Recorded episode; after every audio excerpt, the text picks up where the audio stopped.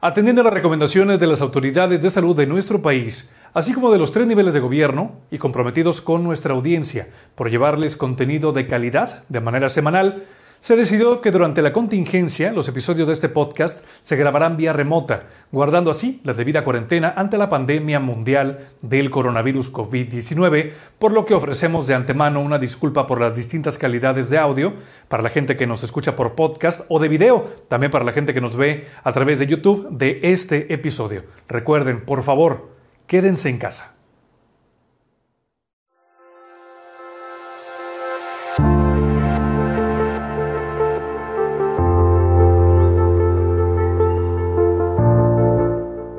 Hola, hola gente, ¿cómo les va? Muy, muy feliz regreso a clases. No, no, no regreso a clases, no. Es regreso.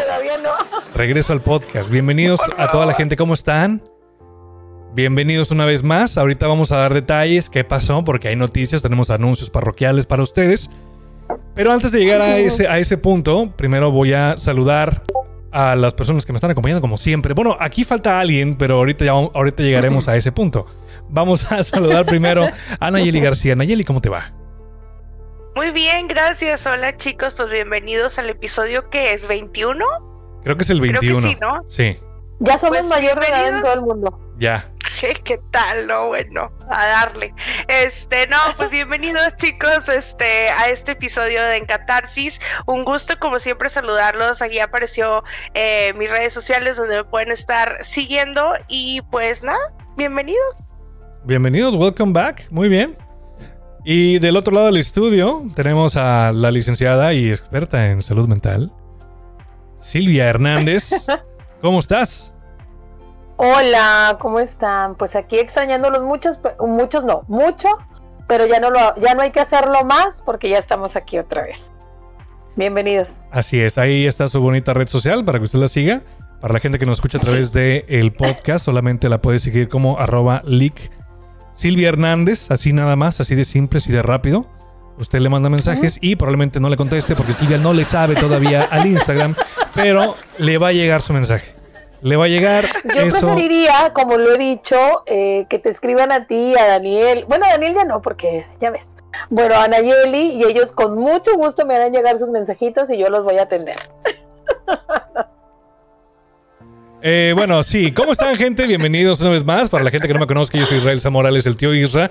Y es un agasajo estar aquí, de vuelta con ustedes. Mucha gente estuvo preguntando a través de redes sociales que qué pasó. Estuvimos, eh, estuvimos ausentes dos semanas. Dijeron, oye, a Nayeli ya le quitaron otras dos muelas. ¿Qué está pasando? Este, no, chavos, todo bien. Estamos bien de salud. Gracias a Dios. Lo que pasa es que les comento, así rapidito para no entrar mucho en detalle. Hace un par de semanas, la gente eh, que vive en la zona el noreste del país sabe que tuvimos el embate del, del, de la tormenta tropical Hanna que eh, llegó eh, por acá por el lado de, de Tamaulipas, ¿no? Y eh, nos pegó aquí en Nuevo León y se nos metió el agua al estudio, ¿verdad? Entonces aquí estaba yo, mira, nadando bajo el mar. Este, entonces tuve que desmontar a, algunas cosas del, de aquí del, del, equipo y todo para, para evitar daños mayores, pero todo bien, estamos bien, no se dañó nada. Y como prueba de ello, pues ya estamos de regreso en este bonito podcast. Antes de, de continuar y eh, presentar el, el, tema de esta noche, de este, de este bonito. De este bonito miércoles, ya ventaría que estamos de noche. Siempre estamos de noche nosotros. Siempre estamos de noche. Siempre. Porque nos encanta vivir de noche.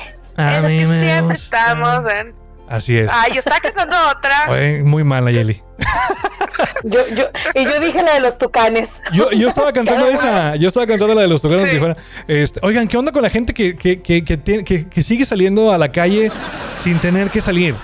O sea, gente muy de verdad, mal. no se, no se expongan, no se expongan ustedes, no se expongan eh, a sus seres queridos también. ¿Estás escuchando? El Esto es para. Estará el es amor para... estará ahí cuando la cuarentena termine. Eso chicos. es para ti, Daniel Hernández. Yo te estoy, te estoy viendo a ti. no, es que desde que tiene novia, ya el señor anda, pero hijo ese. Qué bárbaro. No, cuídense mucho, señores. De verdad, está horrible allá afuera. Eh, um, las autoridades continúan diciendo: Yo ya no veo la hora que eh, este estudio se vuelva a llenar de gente. Porque ya, ya me estoy volviendo loco, güey. Este, sí, está, está horrible. Pero ya, pronto, pronto. Eh, las autoridades ya se dieron cuenta que cada vez, en los últimos tres días por lo menos, hemos tenido menos contagios que la semana pasada. Ay, qué bueno. Which is good. Entonces, hay que seguir así, no hay que confiarnos, síganse cuidando. Recuerden, lavado de manos, cubrebocas obligatorio, no salgan si no tienen que salir, ¿oíste, Daniel? Y este, pues nada, si tienen algún síntoma en chinga, van al doctor y ahí se los van a atender mm, de volada. Eh, tengo que mencionarlo en este podcast porque en el otro, El Bello y las Bestias todavía no regresa eh, en forma, pero le quiero mandar desde esta trinchera un saludo muy especial y un abrazo muy cariñoso a, a mi querida amiga Denise García este, que sufrió por ahí una pérdida importante eh, en su familia. Te queremos mucho, güerita. Cuídate mucho y esperemos que tu familia encuentre pronta resignación. Y esperemos tenerte también por aquí pronto. Para seguir, Un abrazo fuerte, Denise. Para seguir riéndonos de la vida, como debe ser. Pero bueno, ahí están los anuncios parroquiales, señores. Ahora sí, paso el micrófono y cámara a Nayeli, que nos va a decir de qué se va a tratar el episodio de este, de este miércoles. Yo, yo lo puedo decir si quieres. Ok, Silvia Hernández, ¿de qué va a tratar el episodio? Está produciendo. Desde que, desde, que soy el, desde que soy el hombre de sus sueños, ya produce, ya todo. O sea, qué bárbara. Oye, no, fíjate que antes, antes, de, antes de empezar, Sil, yo quisiera que nos, nos contaras esta, digo, a lo mejor sin tanto detalle como nos lo contaste ahorita fuera del aire, pero sí que nos cuentes rapidito eh, esta bonita experiencia que tuviste eh, entre semana de una personita que nos ve y que nos escucha y que por hacer del destino, pues ya es paciente tuyo.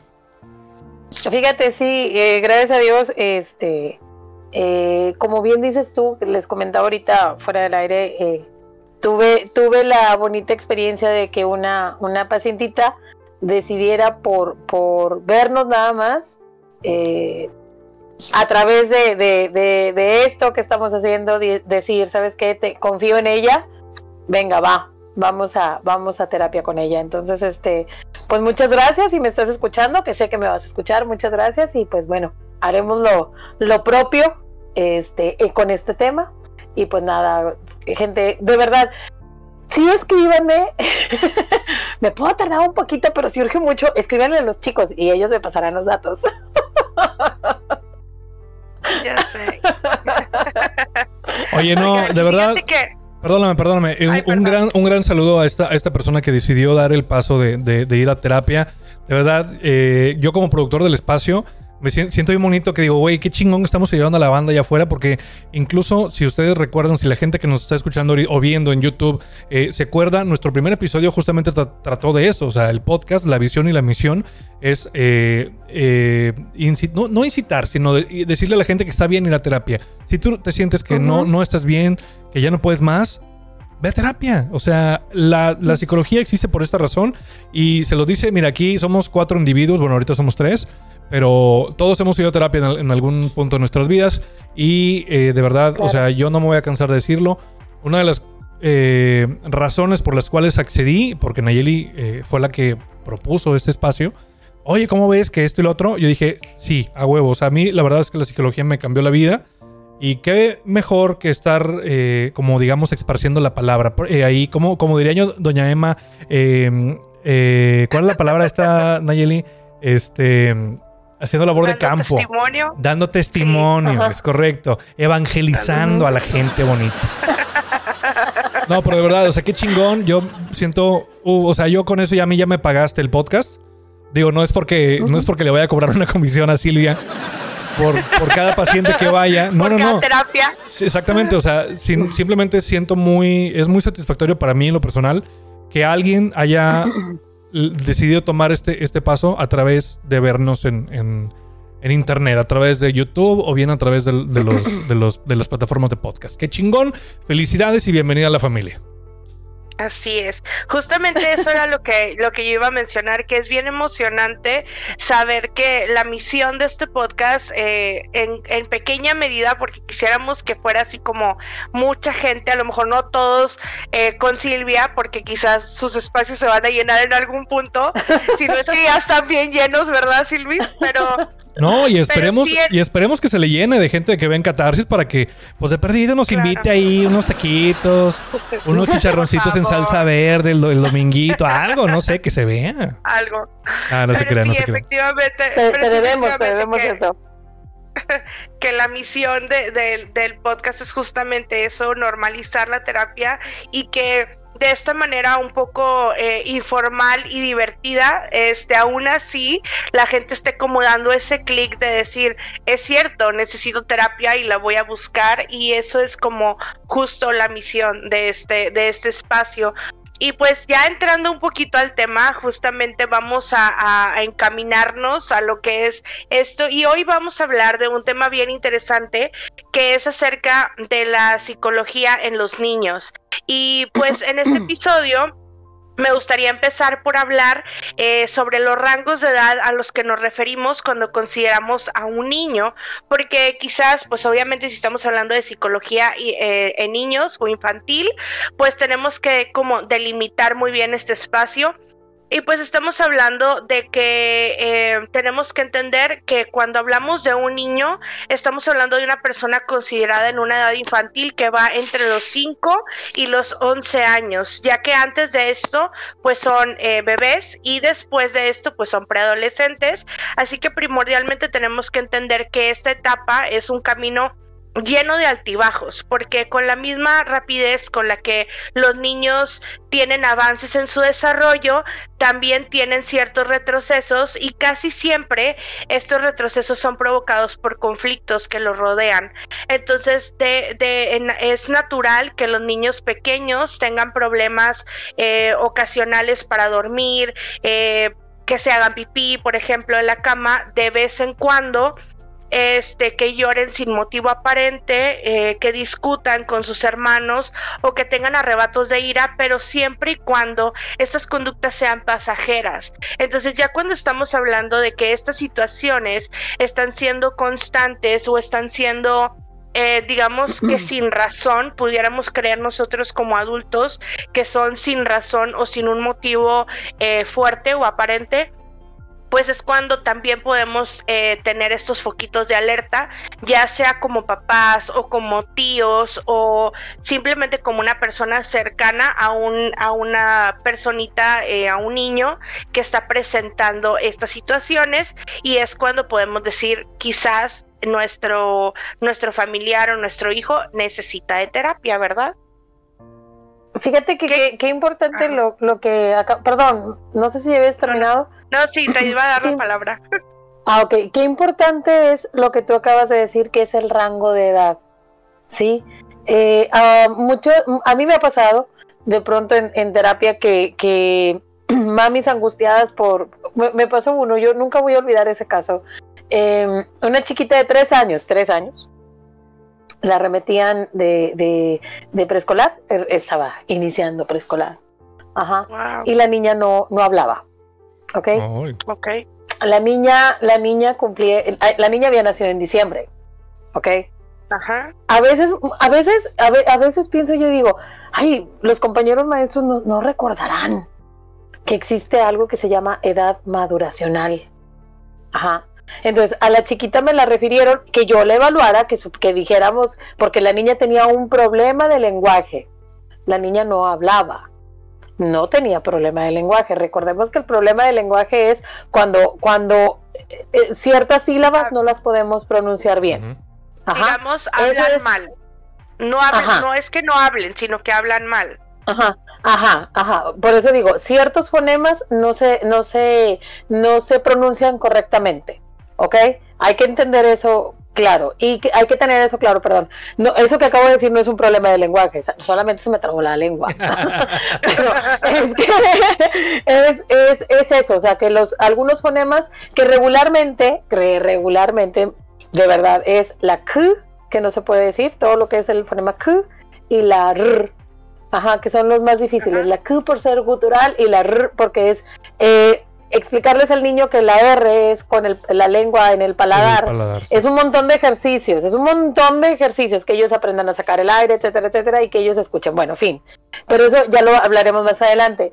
Pero como este caso en particular, cuando llega la mami ahí con, conmigo, le hago yo la entrevista y cuál es el motivo de consulta, es que dicen que la niña tiene, tiene problemas de lenguaje un pedacito que muy apenas salía del escritorio, me acuerdo perfectamente la chiquita.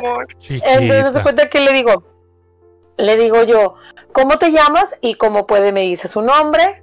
Y me dice, es que dicen que no habla. Entonces yo le dije, señora, ¿qué edad tiene su niña? Y me dice, tres años. Y yo, le digo yo, ok, le dije, yo le voy a hacer una carta. Le dije a, a usted, en donde la licenciada Silvia le va a afirmar que la niña está en un proceso de adquirir el lenguaje. ¿Ok? No ah. tiene un problema de lenguaje.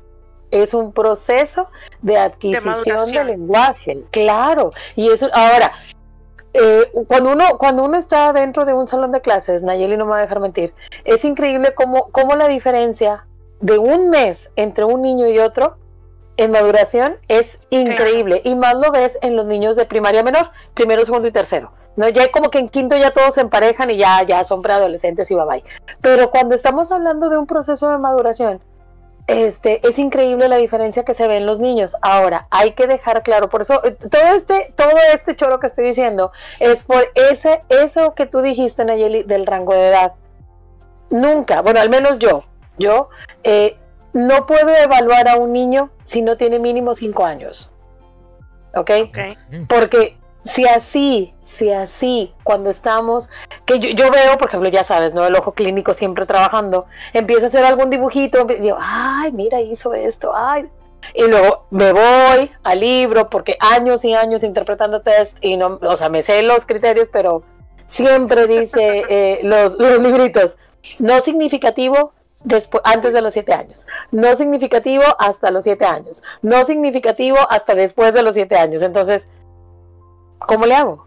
Pues Entonces, ¿cómo se evalúa? Si muy apenas a partir de los cinco años empieza a ver rasgos o rangos, quieren que evalúe a una chiquita de tres años, es imposible.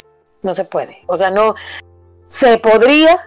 Si yo siempre se lo dije yo a una mami, no es que yo me sienta incompetente, no, no, y ojo, compañeros maestros, no los estoy criticando, pero hay que, hay que recordar ese procesito de, de maduración que es importante y no siempre es un problema psicológico. No. Y que no es igual.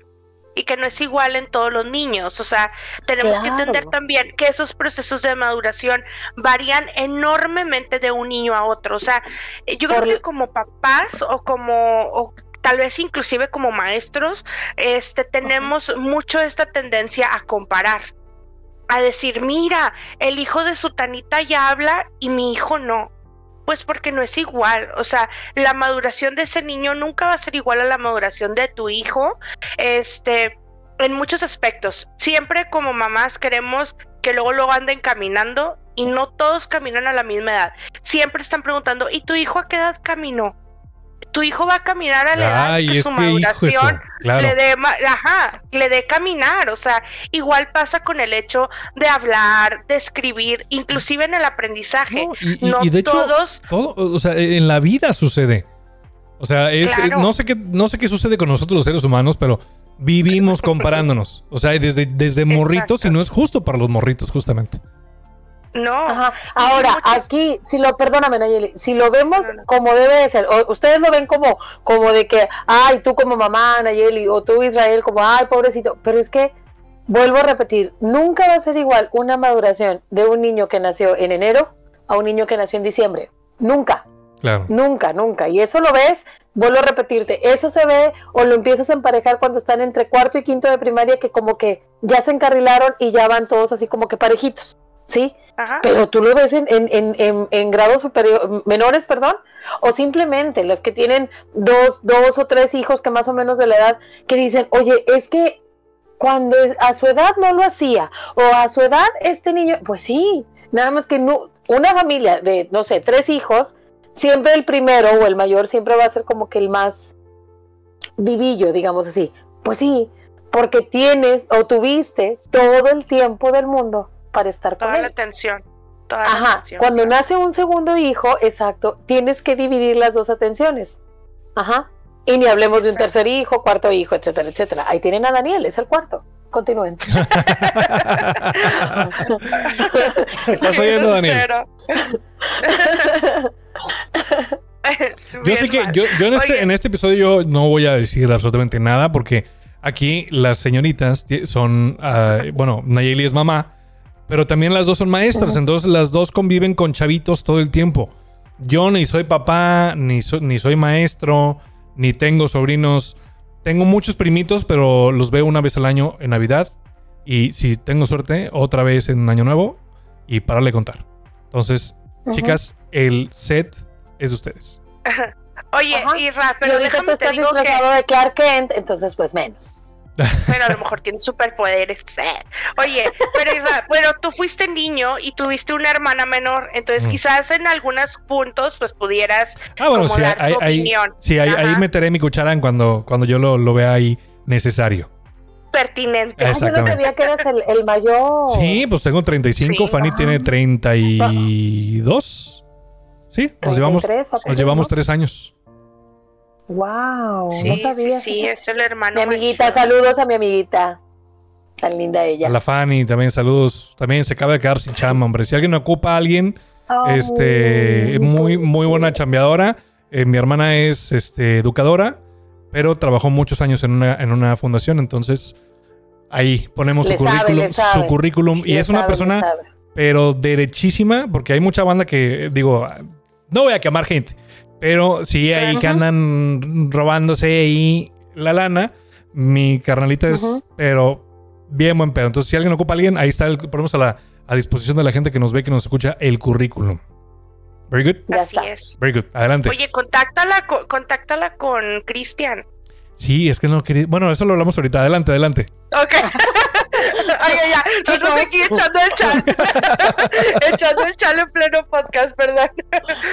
Oigan, bueno, vamos a ver algunas conductas que pudieran ya como encender estos foquitos de alerta o que pueden ser indicadores de que un niño necesita terapia. Y me gustaría como irles platicando, siempre les menciono esto, tengo como varios episodios mencionándoles esto, pero obviamente lo que yo encuentro es como en internet, o sea, es información que está como accesible a la mano de cualquiera, pero a mí lo que me gusta de sacar esta información es que Silvia nos dice qué tan cierto o qué tan coherente es y en algunas de las veces nos dice que sabes qué no, no me parece tanto porque mi punto de vista psicológico nos lleva a este lado. Entonces vamos a verlo así como lo que está la- al alcance de tu mano, pero que Silvia nos corrija o nos diga, está bien. Como siempre. Por ejemplo, así es. Por ejemplo, viene aquí un punto que dice, se, cuando se produce una regresión en el comportamiento que no se supera. Dice que dar un paso atrás son un mecanismo natural en el desarrollo de los niños que les ayuda a lidiar con ciertas situaciones difíciles. Se trata de una estrategia inconsciente en la que los pequeños vuelven a manifestar conductas inmaduras que ya habían superado, como por ejemplo eh, volver al biberón o volver al chupón o inclusive querer regresar a los pañales como un mecanismo de defensa para regresar a ese momento en el que se sentían más seguros y protegidos. Y aquí el problema comienza cuando el pequeño no puede superar por sí solo esta regresión y lo cual indica que no es capaz de enfrentarse a esta situación eh, que algo la ha provocado. En cuanto a tu punto de vista psicológico, Sil, este, me gustaría que nos platicaras, por ejemplo, qué, qué- qué son esas ciertas cuestiones que tú has visto que pueden llegar a provocar estas regresiones. Regularmente, e- esta regresión es la llegada de un hermanito. Regularmente. ¿Ok? No estoy diciendo que es una ley. No, no, no. Regularmente la, la- la llegada de un hermanito es, porque tú lo acabas de decir, de hecho lo comentaste eh, a, a bien, que es porque se sentían seguros. Al momento de que llega un hermanito, este hermanito es como que es mi competencia, yo no lo pedí, Claro. porque me, lo- porque me lo dieron, ¿sabes? Entonces, viene a ser, sobre todo cuando las, las, las edades son muy parejitas, puede ser. Ok. Esa es una. Otra es, como por ejemplo, cuando van a la escuela, cuando van a la escuelita y hay niños que lloran o hay niños, o sea, como ya sabe lo que es convivir, ajá, entonces él sabe, eh, eh, los niños desde que son bebecitos ellos van aprendiendo. Mucha gente dice que no, pero no deja de ser cierto lo que yo estoy diciendo. Los niños desde que están en el vientre están aprendiendo. Entonces, eh, regularmente el niño aprende por, por estímulo-respuesta, digámoslo así. ¿Ok? Entonces el niño llora, me dan de comer. ¿Sí? Claro. El niño llora, me cambian de pañal. El niño llora, me cargan. Ajá. Entonces, yo me acuerdo que yo, que yo le decía a una amiguita que yo tenía, es que espérate tantito, mira, no la voy a dejar llorando, ¿verdad? Pues no, no la vas a dejar llorando, pero, pero ubica el llanto. primeriza. ubica, ubica el llanto. Yo no soy mamá, ¿eh? Ojo, quiero aclararlo. pero, pero lo he dicho muchas veces que a veces no se ocupa. Pero obviamente, pues porque por mi estudio, lo que tú quieras, la experiencia. Pero yo me acuerdo que yo le decía a esa señora, a otra, a otra señora, yo le decía, este, no la, no la, eh, no pasa nada. No le voy a dejar que se muera de hambre, ¿verdad? Y yo, este, no, o sea, ubícate un poco, tranquilízate, o sea, no, no se trata no de eso. Sí, o sea, yo siempre he manejado, soy, soy psicóloga conductual, entonces siempre he manejado lo que Skinner decía, ¿no? Todo estímulo genera una respuesta y esta respuesta una consecuencia. Entonces, deja al menos, deja que haya una consecuencia de un llanto. Ok. O sea, llora y lo cargas. Ni sabes por qué está llorando. Es más, ubica si hay lágrimas en los ojos. Yo me acuerdo que yo le, yo siempre he sido bien ruda, pobrecito, es que pobrecitos de mis criaturas que, conviven conmigo. Yo no veo una sola, así les decía yo cuando lloraban, yo no veo una sola lágrima. Y se quedaban. Oh, yo no veo lágrimas en esos Y a mis alumnas les digo, no hables y llores porque no te entiendo. Entonces, ¿cómo se calman? A ver, respira, agarra aire, a ver, agarra aire, mírame, agarra aire, agarra aire y entonces ahora sí platícame, porque cuando lloran y hablan yo no les entiendo. Ojo, no estoy reprimiendo, me vas a platicar qué es tu sensación o tu sentimiento, pero me lo vas a platicar, no vas a estar llorando. Y sucede mucho ese tipo de cosas en los niños, ¿no? Que sí es cierto, estas regresiones, porque el tema de las regresiones que hay, es por, esa, eh, la clave es eso que tú dijiste, Nayeli, el que nos, en lo que ellos se sentían cómodos. Ellos, eh, recordemos que la zona de confort es muy importante para todos, y si nosotros como adultos a veces no queremos saltarla, ahora imagínate un chiquito que recién la está conociendo, ¿no? Entonces, este, eh, básicamente es eso, el hecho de que me siento cómodo, no quiero que me digas que no. ¿Cuántas veces has escuchado, no sé si tú Israel con tus sobrinitos o algo, que es que no le gusta que le digan que no, porque se frustra?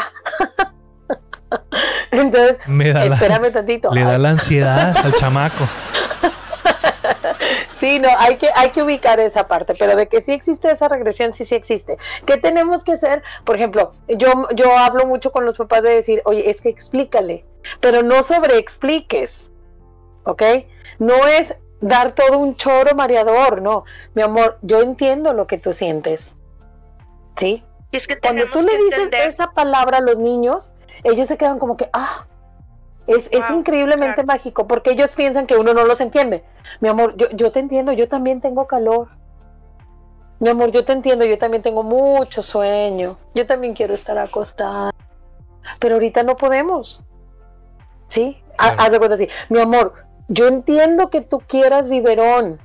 Yo también quiero biberón, fíjate.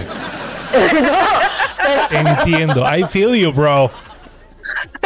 Ah, Mejor tú no hables. ¿Verdad que sí? Oye, es que no está aquí mi compadre para hacerme la segunda en decir cosas chistosas. Tengo que, tengo que estar al pedo. Mejor tú no. hables. Oye, o sea, yo te yo te entiendo, pero pues no, ya somos niños grandes, ya no lo ocupas, ya, perdóname, dime.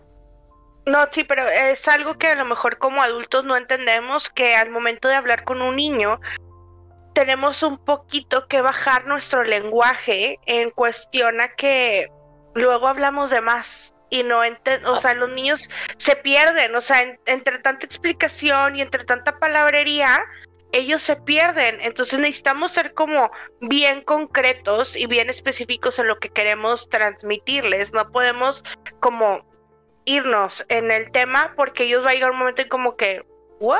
¿Qué me está diciendo? Imagínate el morrito y el papá de que no, fíjate que la economía en Francia, el... claro. Va a la baja y la China. Te voy a, dar un, ejemplo que ahorita, hoy en día, se está viendo mucho. Este, a lo mejor me voy a adelantar un poquito los puntos que tú traes, Nayeli. Pero eso que tú dijiste es muy importante.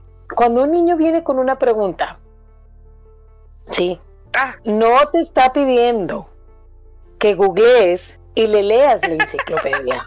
claro. No, no.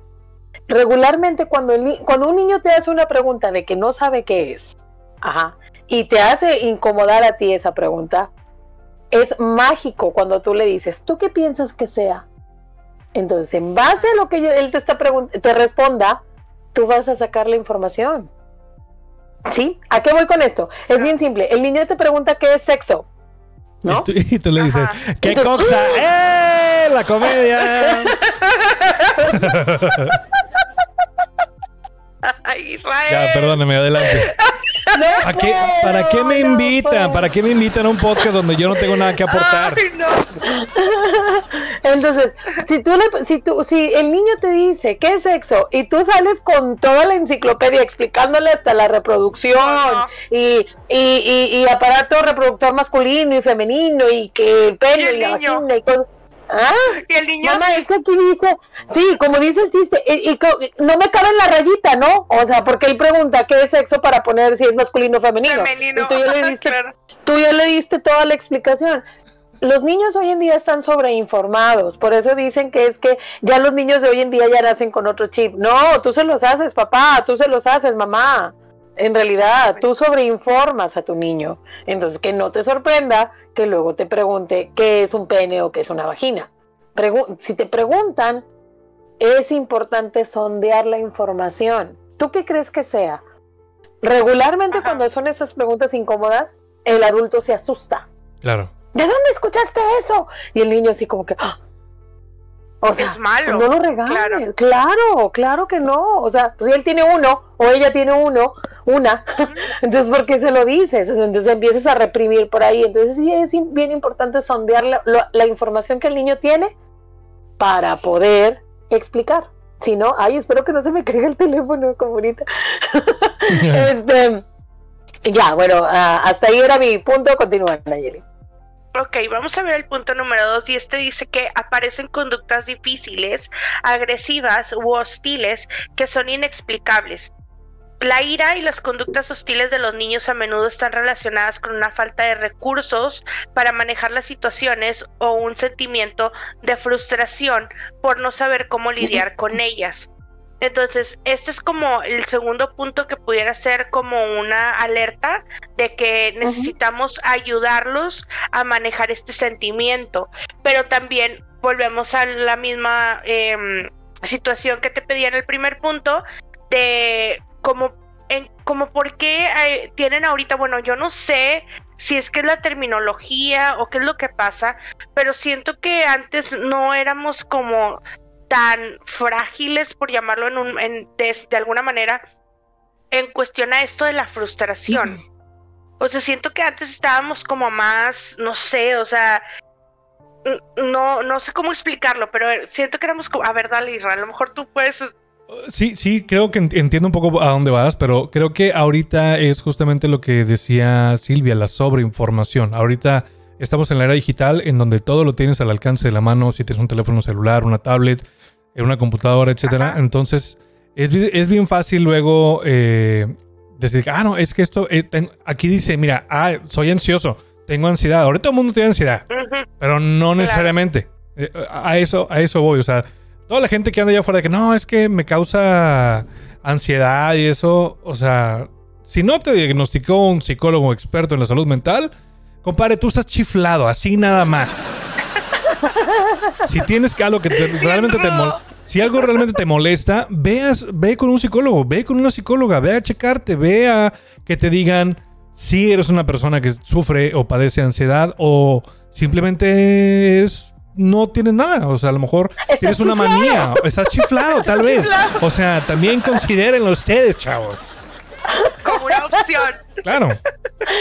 Mira, esta, esta cuestión de, de las conductas agresivas que aparecen en los niños es también parte, lo voy a decir así como, como se me ocurre, no encuentro otra palabra como explicar, es parte de como de marcar un territorio, ¿ok? Te están midiendo, los niños te miden, tres, ¿eh? Los niños te miden, Tre- eh, te miden, ¿ok? Entonces ellos van viendo, ah, si me tiro al piso, si esto, si lo otro. Hay muchos chistes, y, es que eso es lo peor.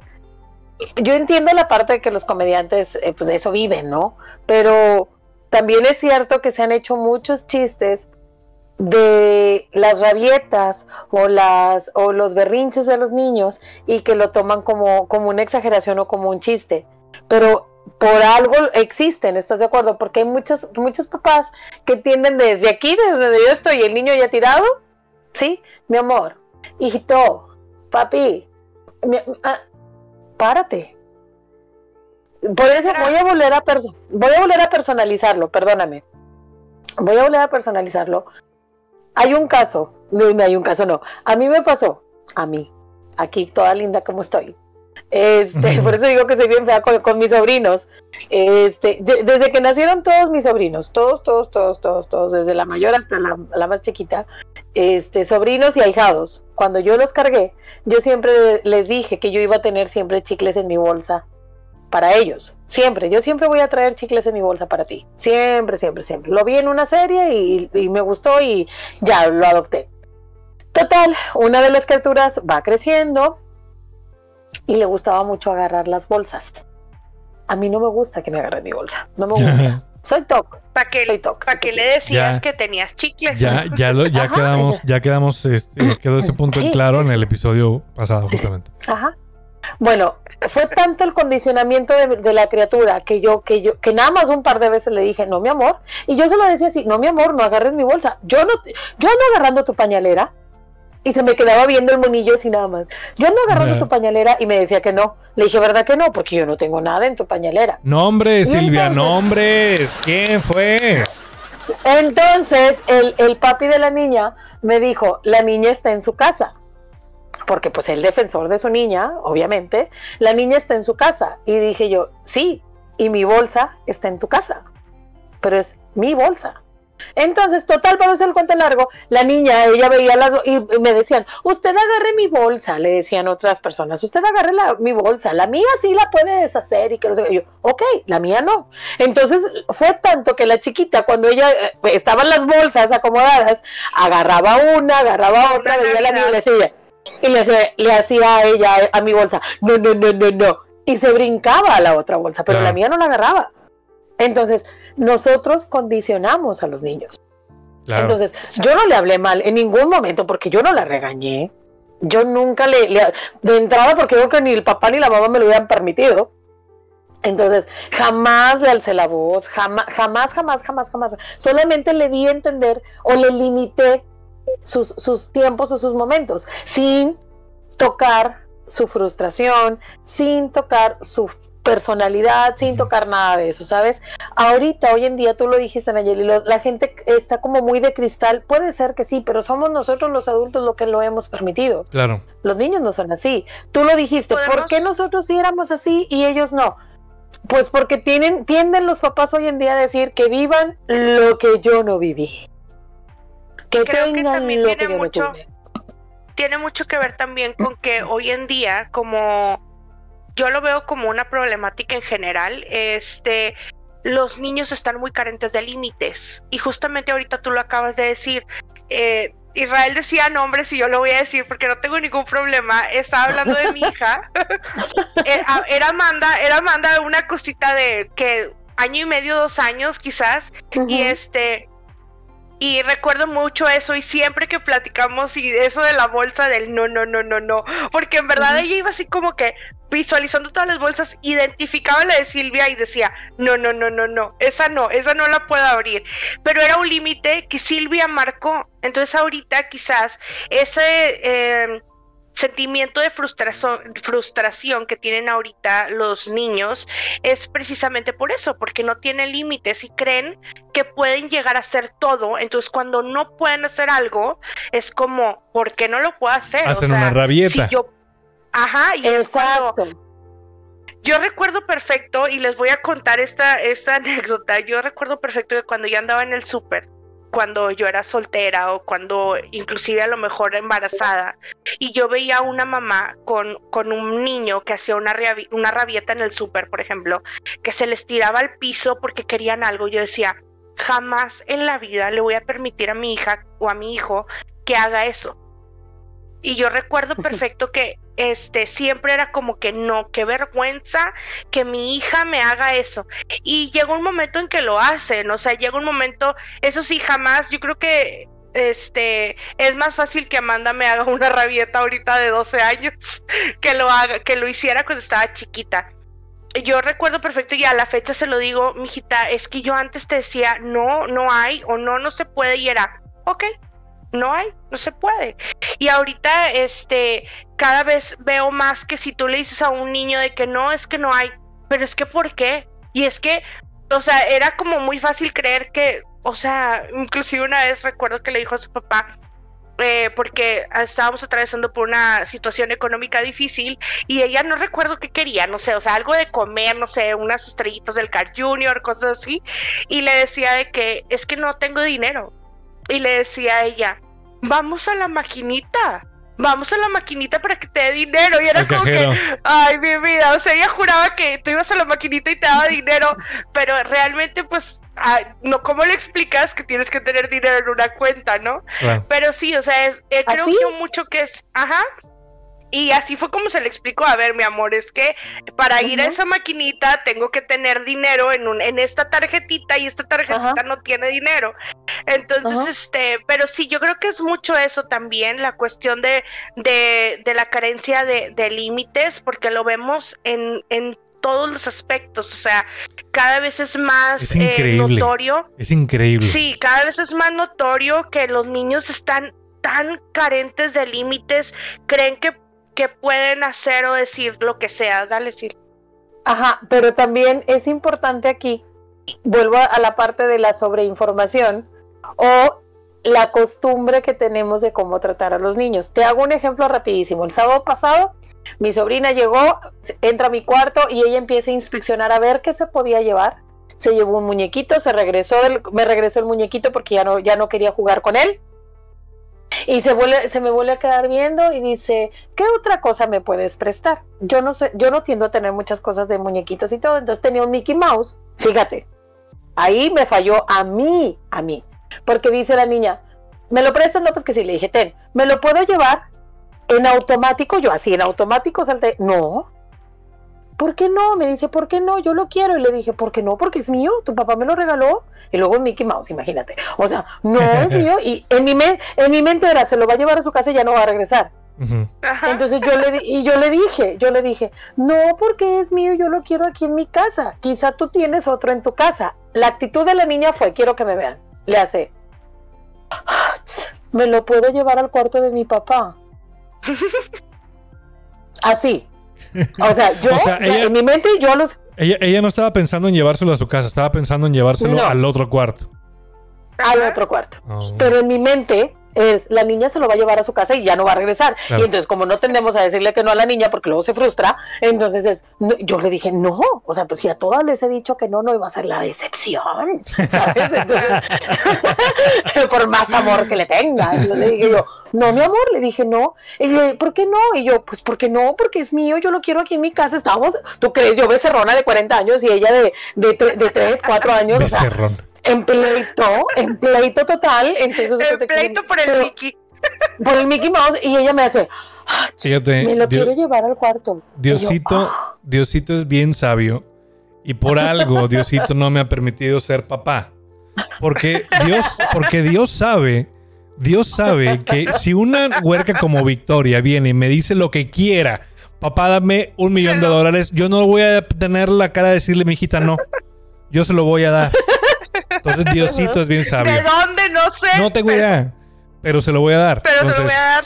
Diosito es bien sabio. Pero vemos, ajá, vemos los dos extremos, ¿cierto? O sea, en donde no tiene información, pero se le condiciona y no pasa absolutamente nada.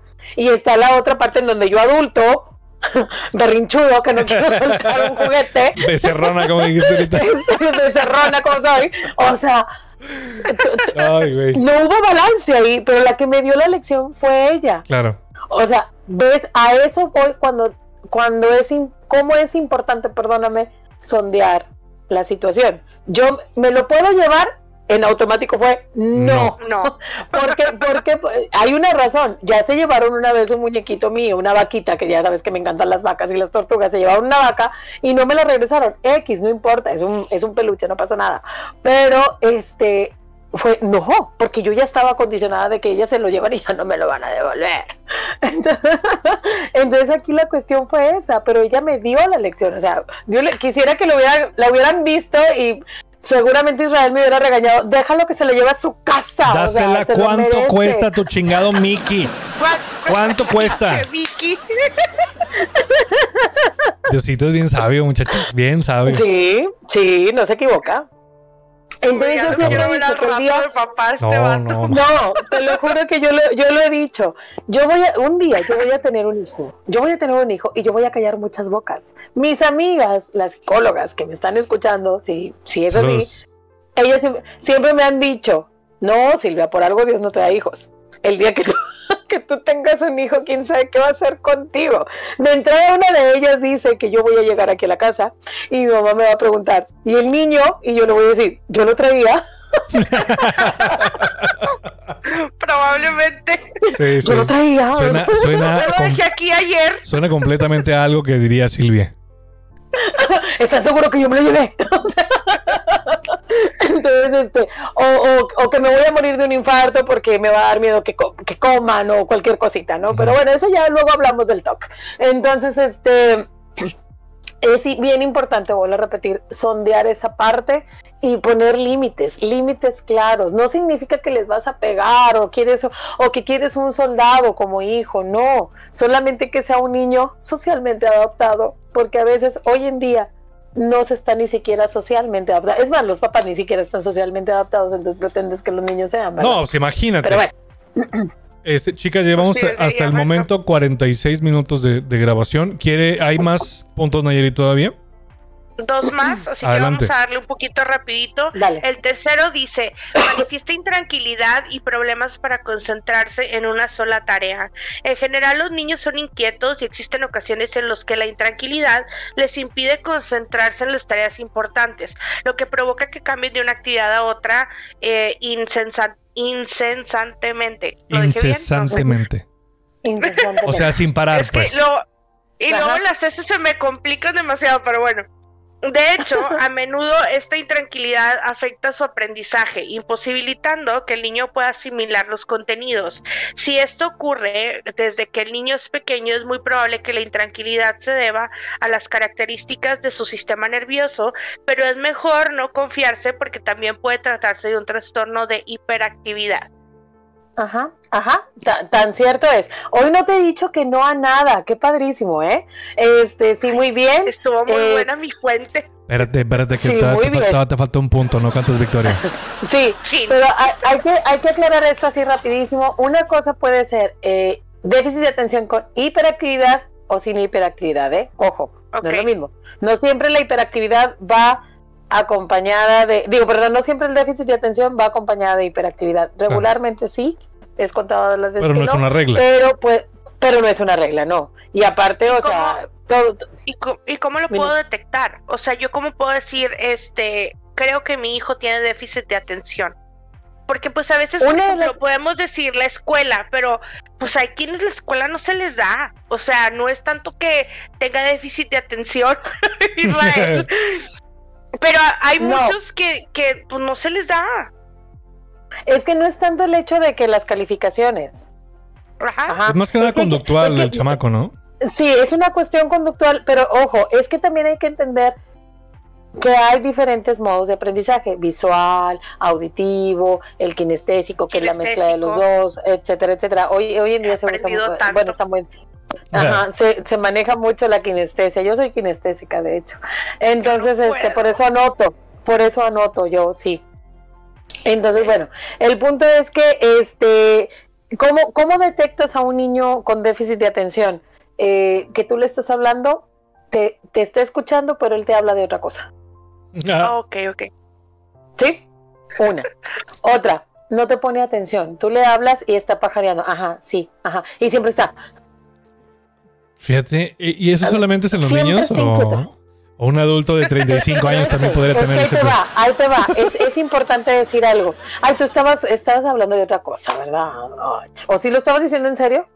Sí, sí, está haciendo Sí. totalmente en serio. Porque cree que, Sí, es que, es que, él es que tiene crece. Israel es, es- amigos, quiero, quiero decirles algo. Israel es hipocondríaco, nada más. Digo, yo así lo quiero, ¿ok? Es Es el hombre de tus punto. sueños. Pero eso Sí, hipocondria. hipocondríaco. Pero es hipocondríaco. Sí. bueno, ok. El punto es que este, él- él- es como, haz de cuenta como que siempre está movido por un motorcito. Ah, Bueno, dime, dime, dime. Es que me pasa lo que le pasó a Homero Simpson, por ejemplo. Llega March y le dice, Homero, ¿checaste las escaleras? Y Homero así de que en su cabeza así, un changuito con un, con un, con unos platillos. Sí, sí, ajá. eh. Te imaginé. Bueno, bueno, sí crece. La, la O- hiperactividad. O, o- o la vaquita, o la vaquita y el, y el gallito, ¿no? El de tiririririn, tin, tin. Así me cae en mi cabeza. Perdón, perdón. Literal, mira ahorita Silvia quiere enfocarlo y el vato ya está pensando.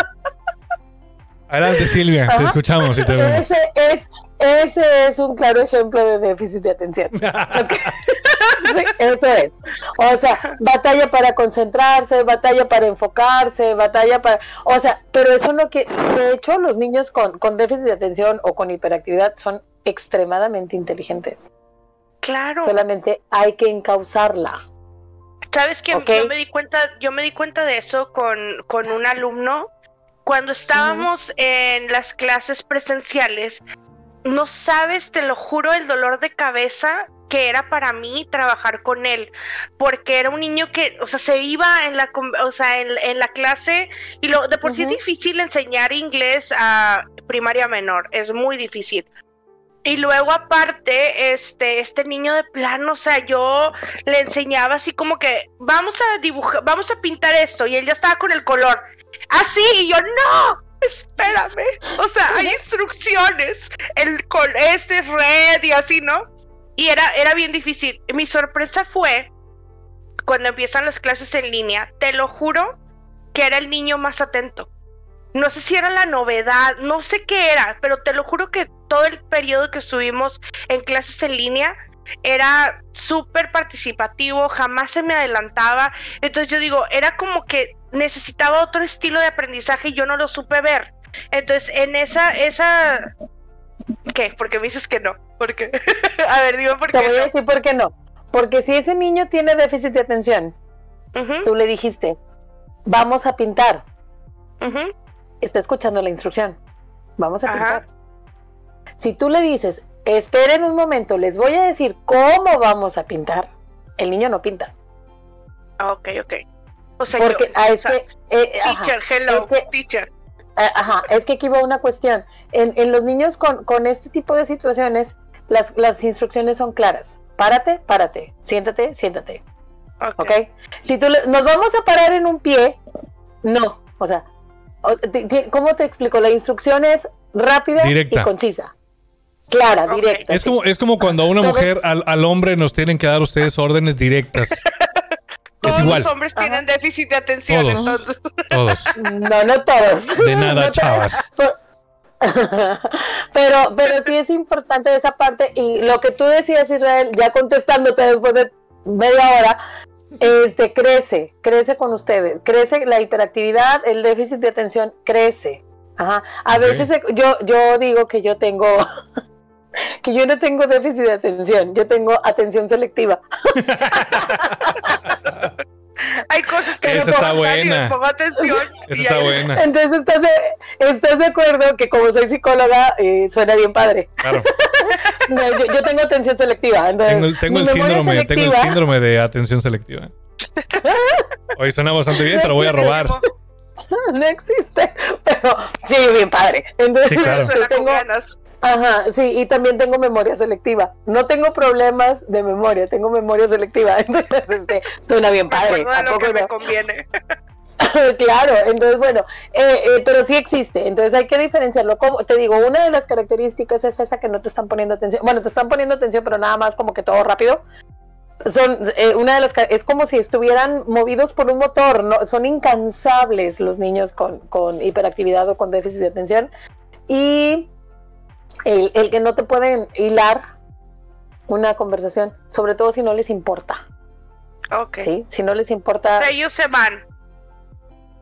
Ok. Es bien difícil hablar de historia o de geografía con niños de, con déficit de atención porque lo primero que te van a decir es, no me importa que Miguel Hidalgo haya tocado la campana.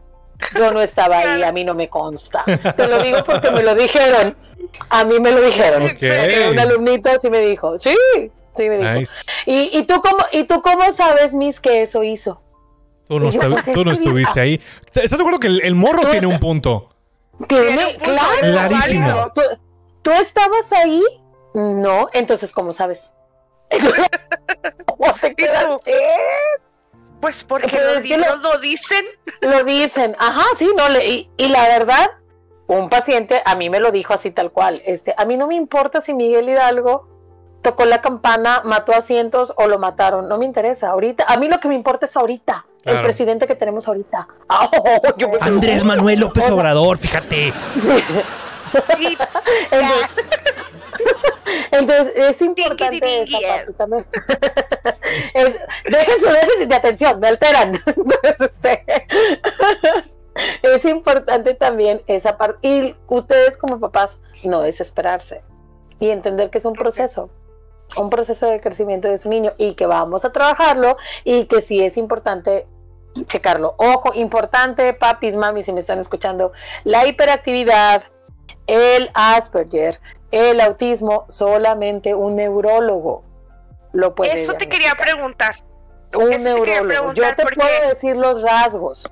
Yo como psicólogo o cualquier compañero terapeuta lo puede decir, pero jamás vamos a dar terapia de autismo. Eso era lo que te, de- eso era lo que te quería preguntar porque justamente eso es lo que te quería preguntar porque justamente es como una pregunta que viene a mi mente cuando decías que tú no puedes diagnosticar a niños menores de 5 años. A Ajá. veces en el eh, hay ciertos casos que es muy evidente el trastorno, es muy evidente el trastorno ya sea de Asperger o de Ajá. cualquier otro, ¿no?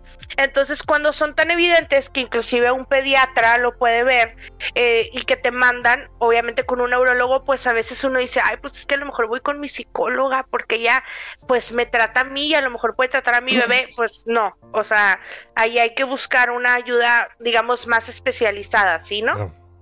Y de hecho, eh, bueno, no quiero, no quiero hablar de lo que no sé, pero no, no estoy muy segura si de hecho el neurólogo puede diagnosticarlo antes de los cinco años. Ok. Sí, creo que, creo que no, creo que no, pero No, es que yo- hay muchas cosas, Israel, aunque tú no lo creas, que todo va en función de los cinco años. A partir de los cinco años es como se... Te, te lo digo porque estábamos ahí, teníamos una situación aquí, este, que, de- que, que de, de un caso muy cercano, este, de Asperger y Asperger. Yo, yo veía el- todos los rasgos, pero hasta que se cumplieran cinco años. Y después de los cinco años, pues mi, mi, mis rasgos que, que de pronto veo, este, no, no, no, el niño no es Asperger. Ok. ¿ok? No lo es. Entonces, tiene Wow. ciertos rasgos. Yo, yo quisiera hacer, te lo prometo, no sé si los colegas eh, también lo, lo han pensado, yo quisiera hacer un estudio de que, puede, de pudies- que pudiese existir el Asperger conductual, no neurológico, conductual, porque a veces esta cuestión de la tecnología ayuda mucho a que los niños de pronto tengan muchas conductas eh, de, Muchos de- rasgos de de un este- Asperger, un este con- autista, ajá. Ajá, y ni son, o sea, solamente es una conducta. O sea, Pero bueno, ahí, ahí, lo, ahí lo dejamos como eh, ahí como prototipo para el importante. Ajá. DSM-6. Seis, ajá, Próximamente. ¿qué vas a hacer tú? Sí. No, ya estoy Ok, haciendo la redacción. Punto número cuatro. Adelante. Ay, el otro. Punto número cuatro y último dice: surgen problemas físicos sin una causa médica. Una de las tretas más habituales de los niños es la de fingir que están enfermos para no ir al colegio. ¿Me pasaba? o escapar de su res- o escapar de sus responsabilidades. Sin embargo, cuando los niños se enferman de verdad y no existe una causa médica que explique la patología, pudiera tratarse de un mecanismo psicológico inconscientemente Wow. para evadir determinada situación. En otras palabras, cuando el niño tiene un dolor de cabeza, tiene trastornos digestivos, problemas de la piel que no tienen una causa médica, pueden ser una señal de un problema psicológico subyacente. En estos casos, lo mejor, pues, es acudir a un psicólogo. ¿Qué casos has visto? ¿Tú has visto algún caso así, Silvia? Eh, sí, de hecho, regularmente es el miedo. Les da miedo a los niños. Y te voy a hacer un... e- En este ciclo escolar me pasó. Fíjate, déjame, te digo. Sí, sí, sí, tenía una niña que la mami me reportaba que no quería ir a la escuela y que ella ah, se angustiaba. No era... Y- una vez yo la vi, yo vi a la niña, pero en llanto, ¡no! y me veía y era- a mí me angustiaba porque la niña me veía y, llor- y lloraba y gritaba. "Es Como si tú le hicieras algo.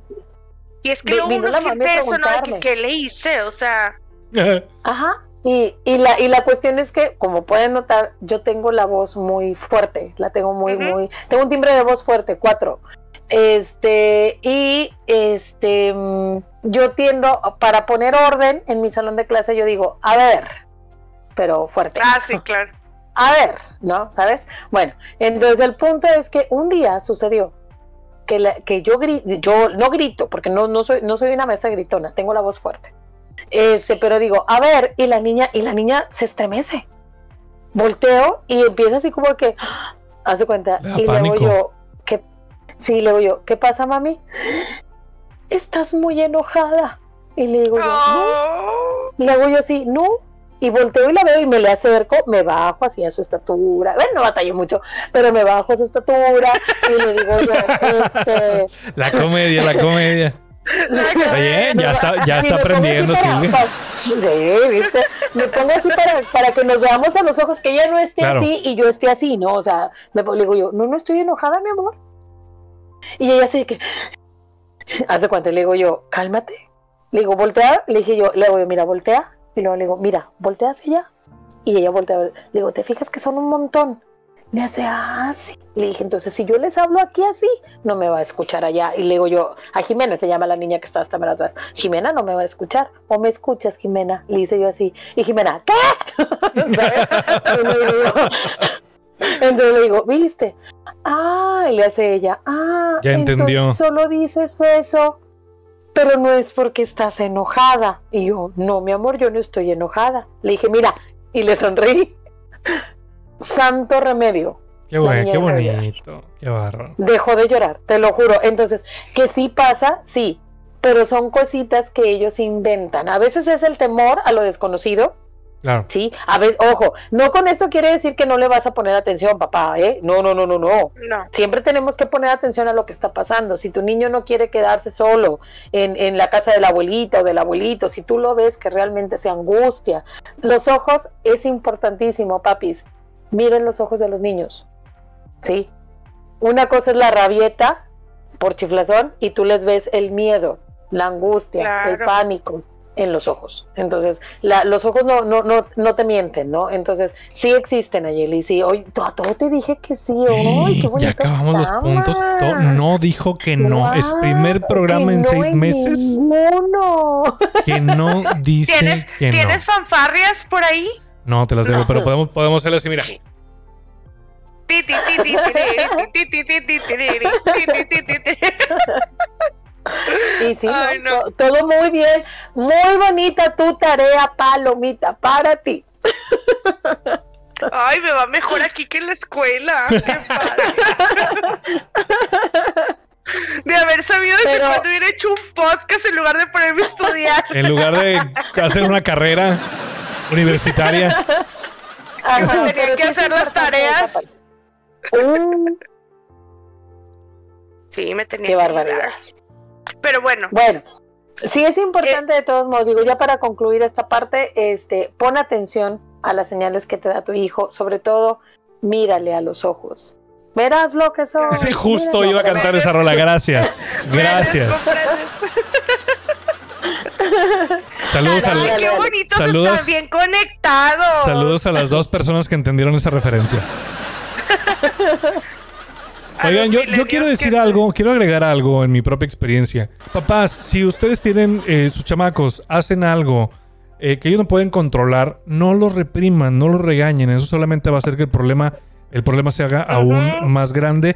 En este, en este podcast nos hemos balconeado todos de cosas que hemos eh, t- pasado o atravesado. Yo voy a ventilarme, voy a abrirme como, lib- como libro abierto que Nayeli dijo en el primer episodio. I'm an open book. Yes, Ajá, I am. entonces yo cuando estaba chiquito, y chiquito estoy hablando más o menos entre 2 y 3 años, yo mojaba la cama.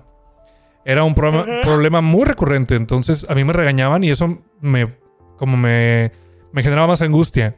Y eso Pues sí, que... el- porque era algo que no podías controlar. Exacto, y, era, y, y- y esto se fue, solamente hacía que el problema se hiciera más grande. Entonces, tranqui, no pasa nada. O sea, hablen con sus, sus chamacos y háganlos sentir seguros, sobre todo, porque si lo reprenden y esto, solamente van a crear inseguridades y traumas que van a ir luego creciendo con los chamacos y luego si no los atienden va a ser un desmadre cuando estén más grandes. Entonces, Y hasta ese es el... De 35 años. Mira, yo de haciéndose pipí en la 35 años cama. sigo haciéndome pipí en la cama. Y en el carro y en todos lados. No, no, no, no, no. Pero, pero sí, o sea, no, no, no mamen, no hagan eso, por favor. Se, lo- se los dice, se los Claro. dice, se los dice Israel de cuatro años, no lo hagan. Háganle un favor a sus propios chamacos y no lo hagan. ¿Sale? Este.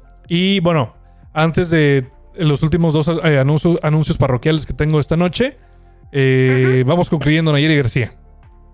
Sí, mire, yo nada más quiero dejarles eh, por último lo que serían los beneficios de la psicología, eh, la psicoterapia infantil y es conseguir un desarrollo emocional correcto, ayudar que los niños almacenen suficiente inteligencia emocional y solucionar problemas emocionales de, de comportamiento y de aprendizaje.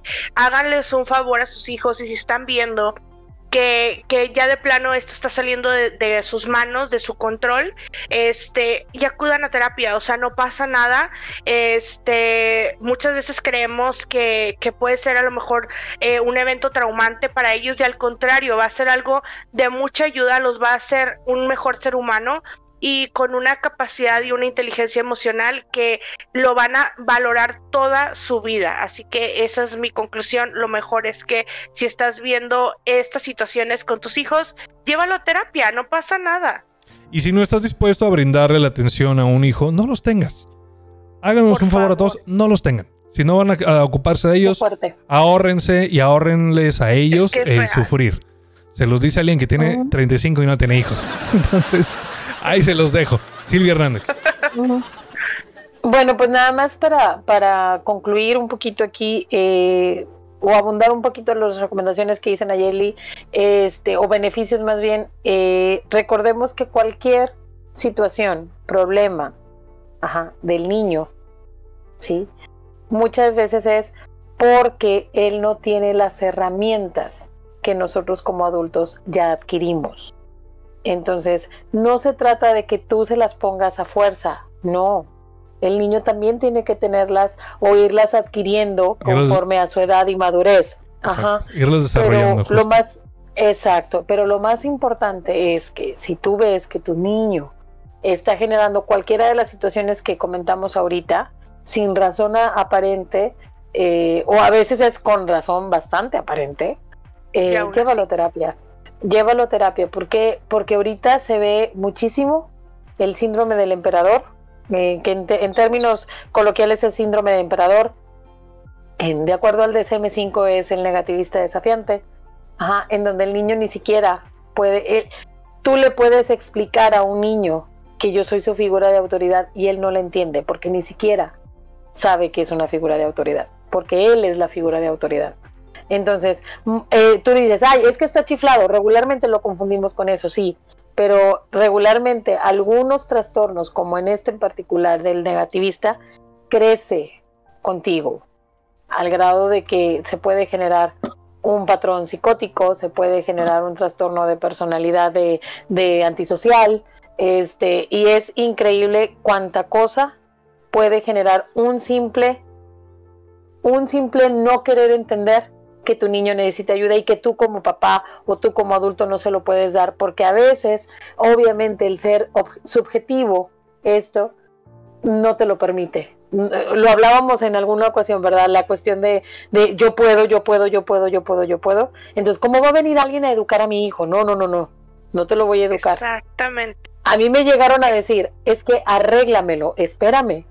No es un aparato. Ajá. ¿Qué estás haciendo tú también en casa? Entonces, era lo que iba a decir. Muchas de las cosas, y quiero, quiero que lo sepan también, el trabajo en terapia con los niños es en juego.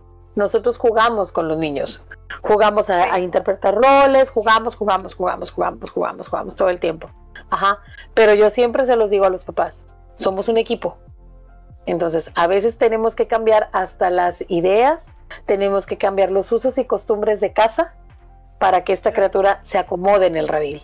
Entonces, este es un trabajo conjunto. Y regularmente los papás me dicen, este, es que yo no, yo no, yo no tengo problemas. el primer síntoma, negación. Entonces hay que, hay que ir acomodando esa parte, ¿verdad?